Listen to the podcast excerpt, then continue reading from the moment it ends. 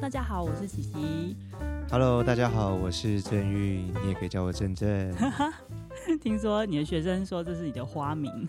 对啊，他们觉得说为什么会叫郑郑，然后把老师嘲笑了一番。还不错啊，就开拓你那个人生就更加的有趣，我觉得挺好的。不过叫脏脏也可以。脏脏。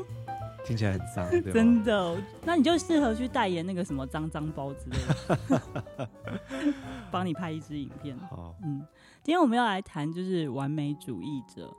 其实我必须坦诚一下，我当初找郑韵想来谈这个主题是想要嘲笑他，嗯、因为他真的就是自我要求非常高的人。我知道，我我已经想到，其实你是要来批判我的，对，严厉的批判你。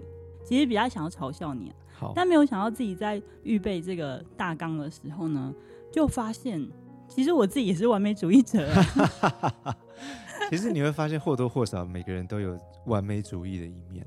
对啊，就是会体现在不同的层面上面。对，像我有的朋友，他是他做事情哦，他一定要把每一个流程都想得很仔细。嗯，就是先做 A，再做 B，再做 C，然后如果 C 停滞的话，他就没有办法往下。是，然后等到他 A B C D E F G 就想完之后，他才要开始做。是，所以他其实开始做一件事情，他接到一个任务的时候，他就觉得压力超大。因为他就会觉得对他来说，那个时间永远都不够用。是，嗯，像我自己完美主义比较像是永远都觉得自己不够好，嗯，所以永远都觉得我还有努力的空间，嗯，所以我要么就是在改进的路上，嗯，要不然就在追求完美的路上，永远都觉得自己好累好辛苦。天啊，这样人生也太累了。对啊，对啊，是是不是很多的听众也有这样子的感觉？嗯，我想应该或多或少都有。是。那有些人他是体现在呃，比如说生活的摆饰上面。我就有曾经听过一个故事，就是说有一个女生，她跟她很仰慕的一位男士就是结婚，但是呢，没想到他们结婚之后带来给她极大的痛苦，因为男士他就是会要求家里都要摆的非常的整齐。连那个床的那个床单啊，是那个条纹的，他都要把它拉的很整齐，才可以上床睡觉。是，那种有点太可怕了。不过你刚刚这样讲的时候，我还以为你要讲我老婆。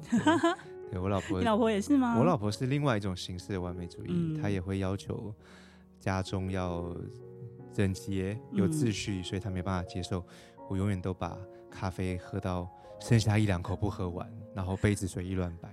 我也常这样哎、欸，对啊，就是想要留那一口啊，那有什么关系？会怎样吗？他觉得会怎样？我也不觉得会怎样啊，所以下次应该把他找来拷问一下。好哦，其实我们应该邀请他跟我们一起。对对对，如何嗯，当做完美主义的受害者，他有什么样的感想？然后我知道有些人他的要求是对于吃，是就是。他对吃的要求非常高，就是那个味道啊，或什么，或是说他当天他点了什么，他就一定要吃到什么东西。你说的是美食主义？美食完美主义。对，不过你讲到这个，我自己也是有切身之痛，因为我有哦、过去几年曾经有一小一小段时间花的是减肥。哦。对，所以我曾经一度非常非常的胖，哦、然后花了五个月时间瘦下来。你五个月瘦多少？呃，三十公斤，哇，很强哎！对，三十公斤超多。对，所以，所以我觉得极度的自律也是一种完美主义的展现。嗯，所以从我开始减肥之后到瘦下来之后，我现在每天早上起床的第一件事情是，不是跑厕所，是量体重。压力好大哦。对，所以我只要看到那个数字的变化不如几亿，我就会控制我今天的饮食。哦，哇塞，真的是超严格的。对啊，嗯，我我虽然偶尔就是我大概一周也会量个体重两三次，但是我就量完之后大概就哦这样啊，好哦，然后继续。那表示你从来没有胖过。有我看过那个郑云很胖的时候，他还比他现在看起来年纪大很多。对，欢迎大家加我的脸书或是私讯我，可以提供照片给各位。好哦。如果想要就是得到一些就是减肥上的激励的话，对，嗯，所以其实每一个人都有或多或少有这样子的，就是特质。对，那从心理学的角度来看，其实完美主义者他的个性呢，就是具有一个凡事追求尽善尽美的极致表现的倾向。嗯，打勾符合。嗯，那通常就是会有这些特质啊。通常我觉得还有很多其他的，但是我是抓那种就是比较一般，比如说我观察一些完美主义者有的啊、呃。第一个就是注意细节，嗯，注意细节有，我觉得超强。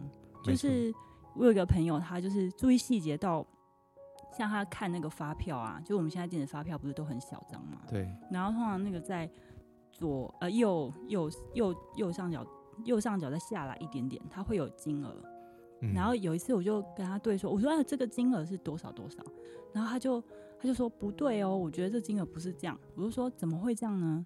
他就说：“因为下面呢有一个免税商品，他还抓得出来那个免税商品是五块钱，所以呢跟他拿的钱应该要扣掉那个五块钱这样子。”我想说：“太厉害！天哪，那个细节好强。”对那在第二个就是不允许犯错。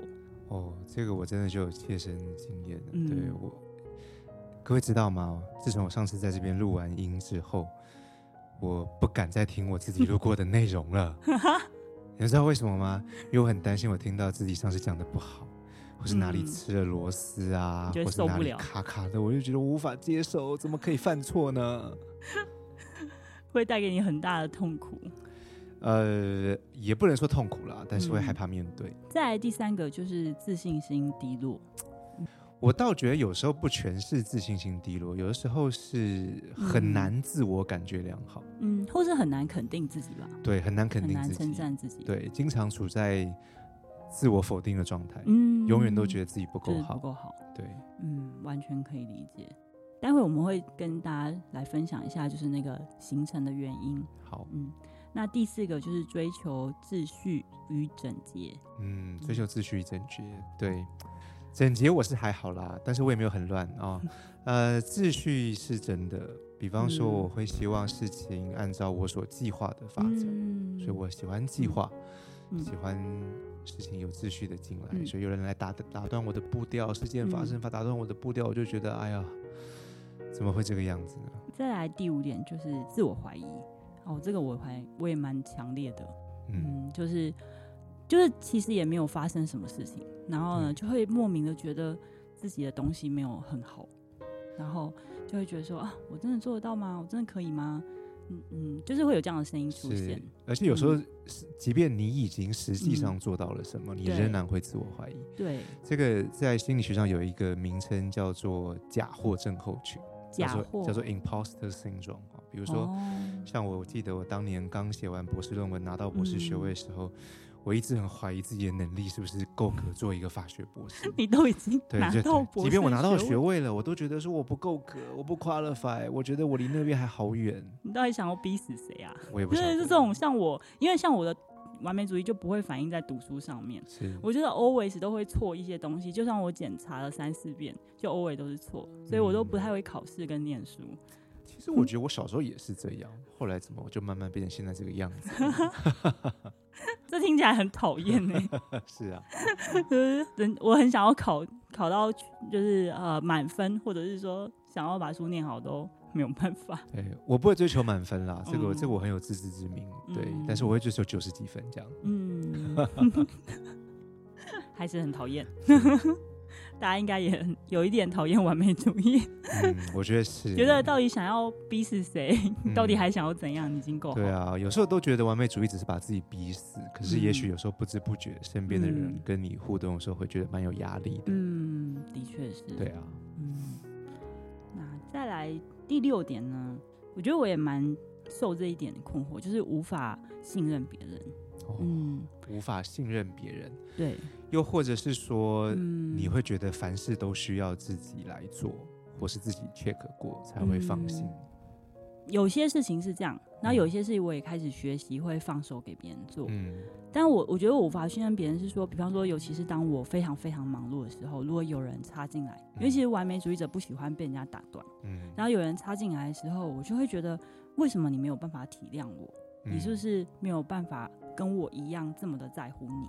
所以我就会觉得别人不体谅我，他不在乎我。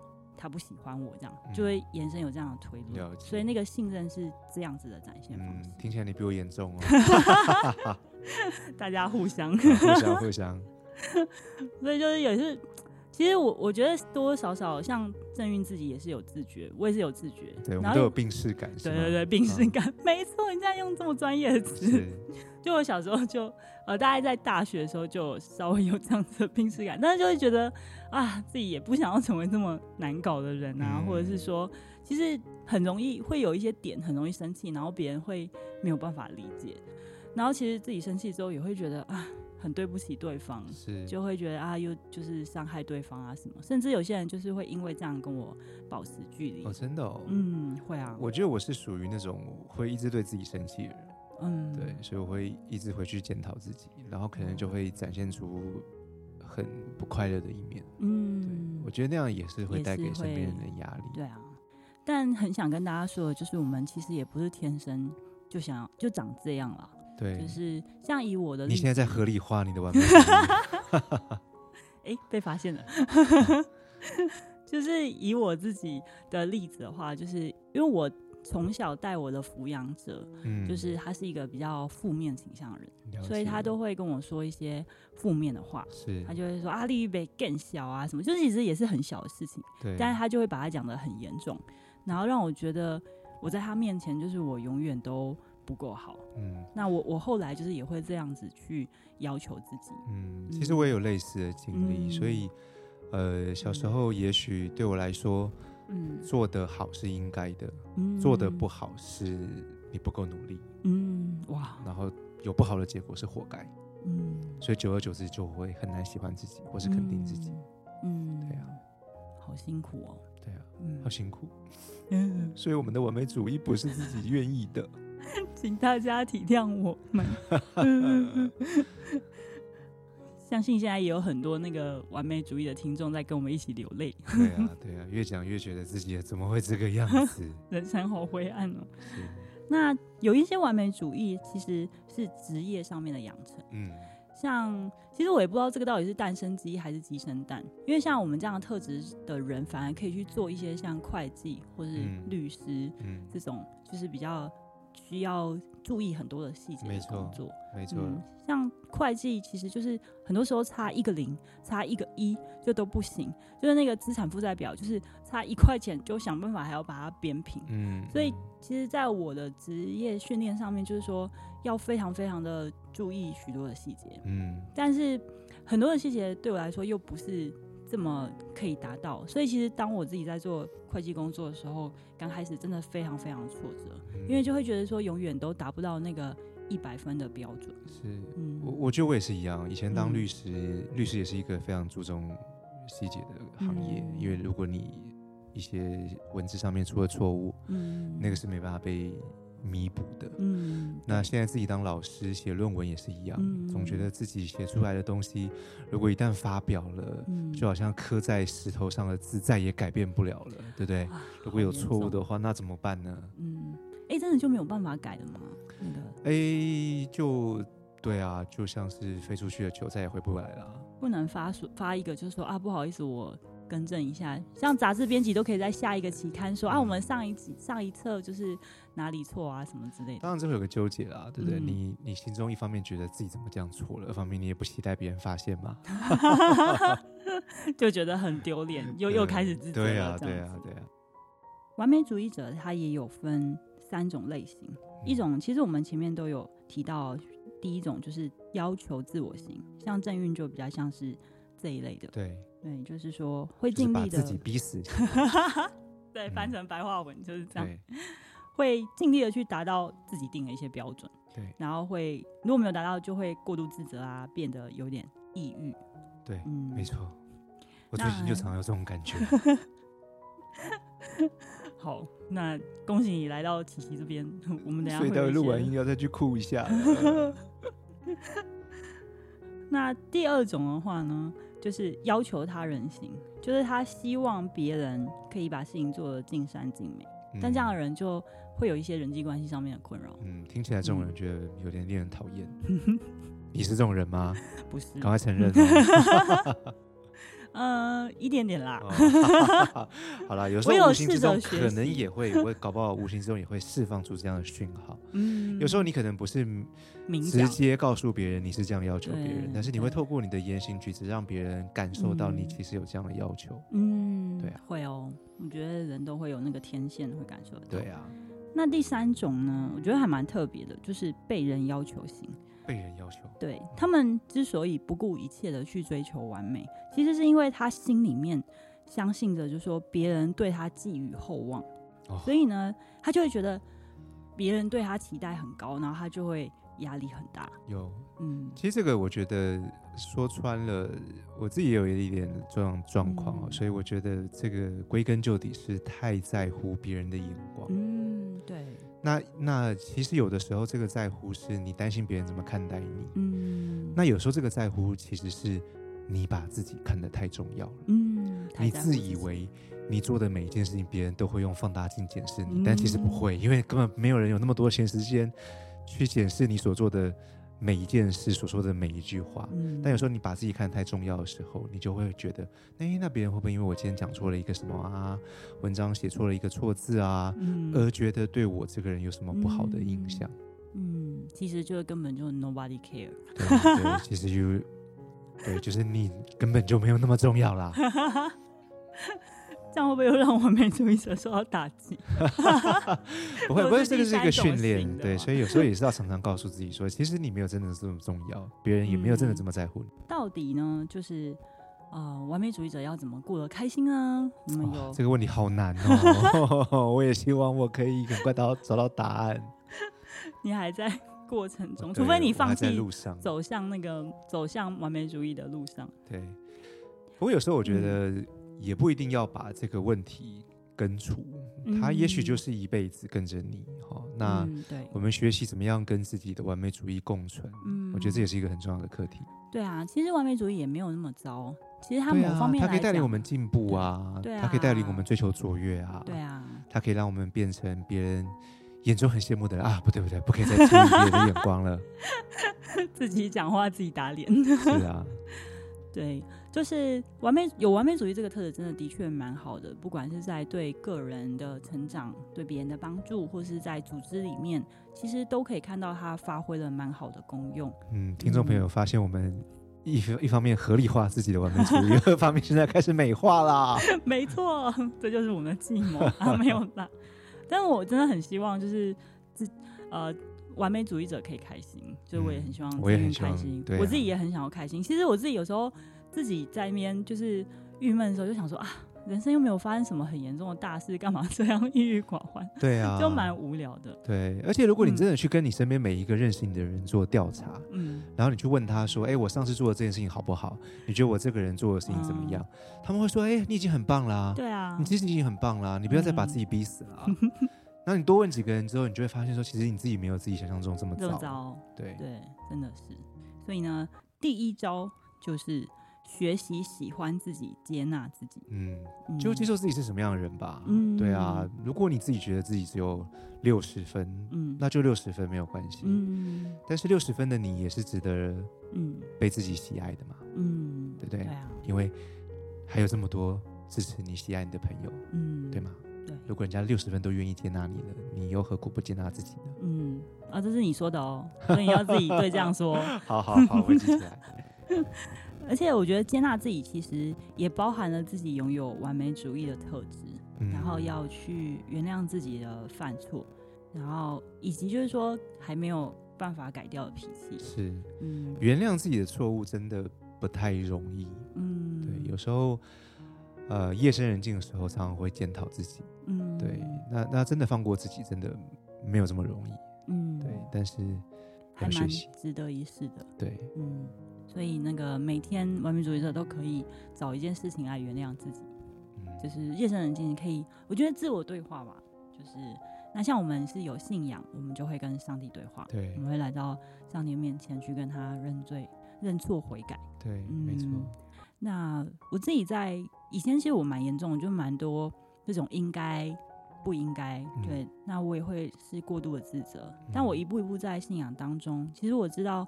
就是有一位上帝，他已经完全的接纳我，嗯，他也为我所有的过错就是付上了代价。嗯，那的确就是让我得到蛮大的安慰。嗯，每一次只要我想起来，就是上帝其实这个阿爸天父他很爱我，嗯，他很接纳我一切，我真的瞬间就是那个压力就全部都就散了这样子。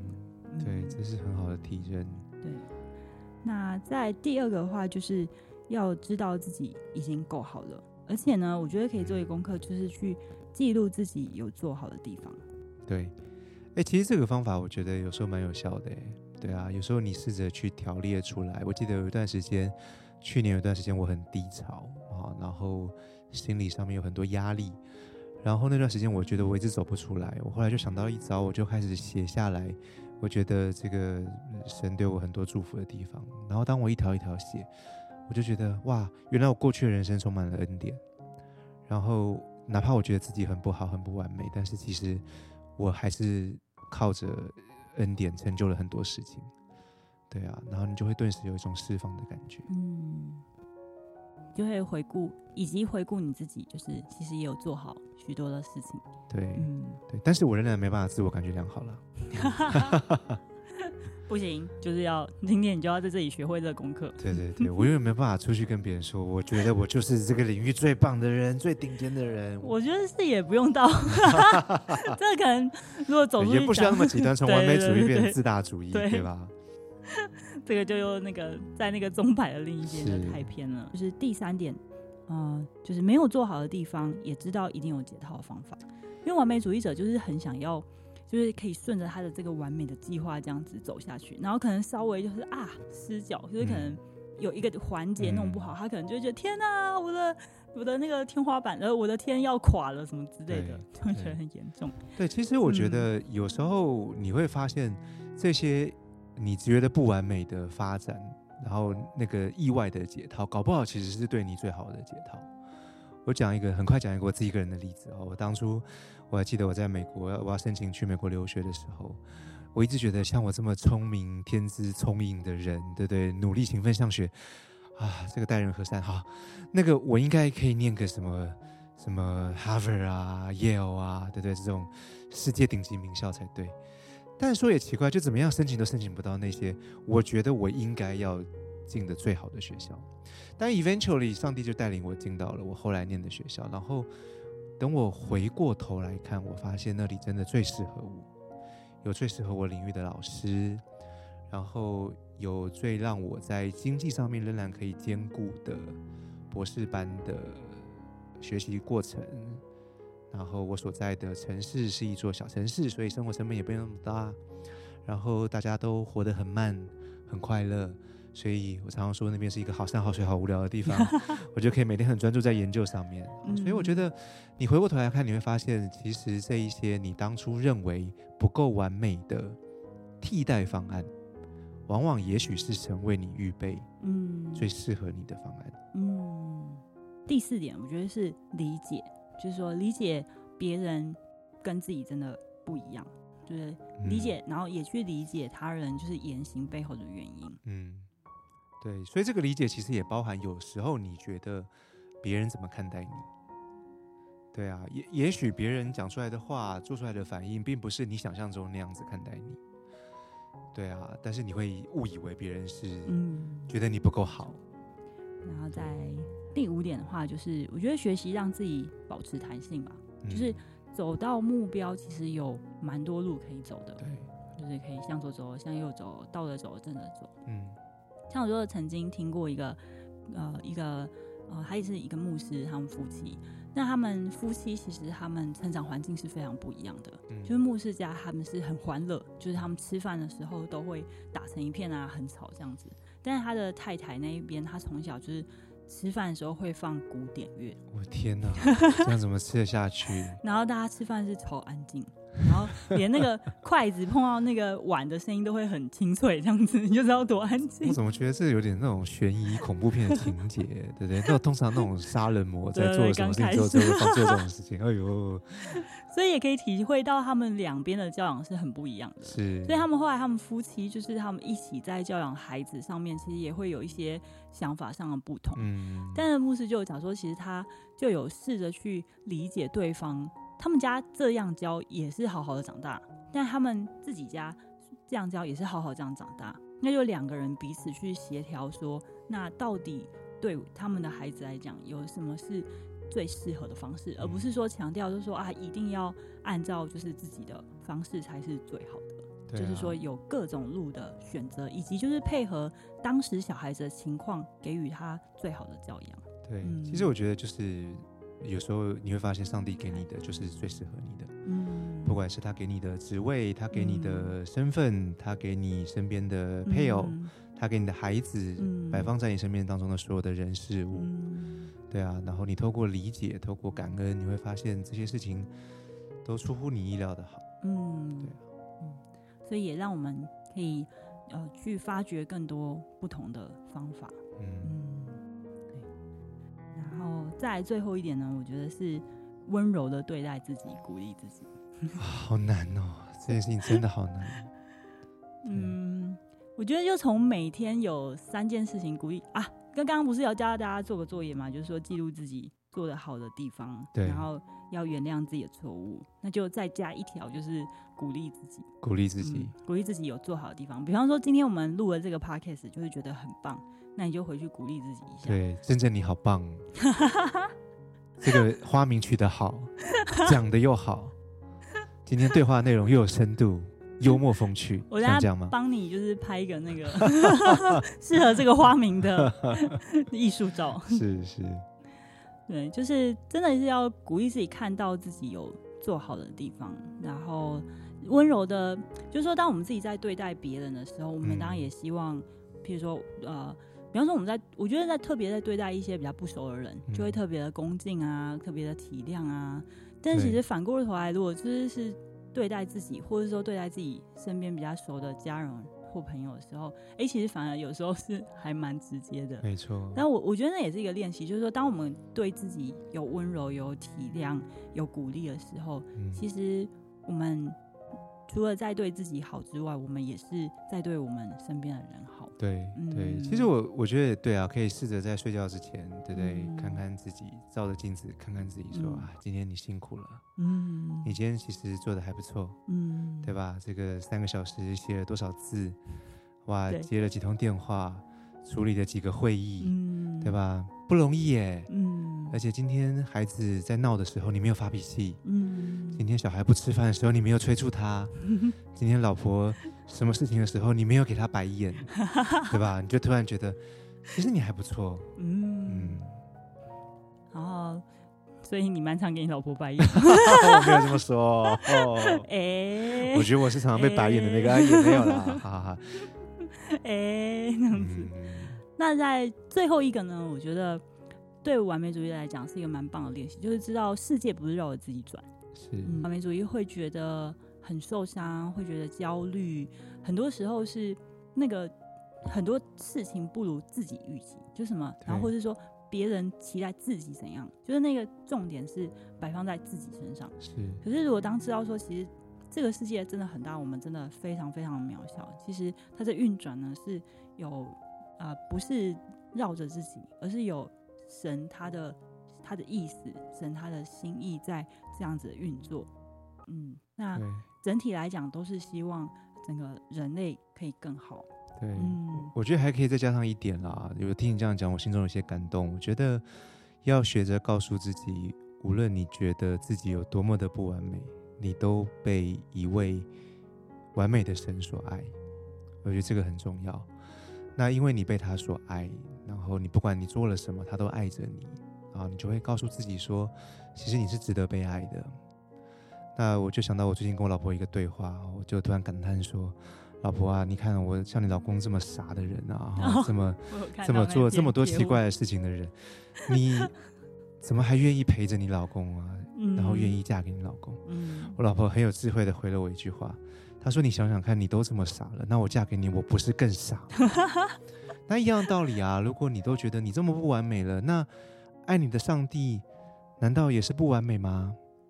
我想不是的，是因为他爱我们，因为他知道每个人都有不完美，但是透过他的爱，可以帮助你。”也不要说变得完美，而是可以慢慢的知道自己是值得被爱的，也值得享受你在追求完美的那个状态后所会拥有的快乐跟满足。对，希望今天在跟我们一起听的这个听众啊，不管你自己是完美主义者，或者是啊你身边就有完美主义者，尤其是自己是完美主义者的人，就是可以试着用我们今天的分享来试试看。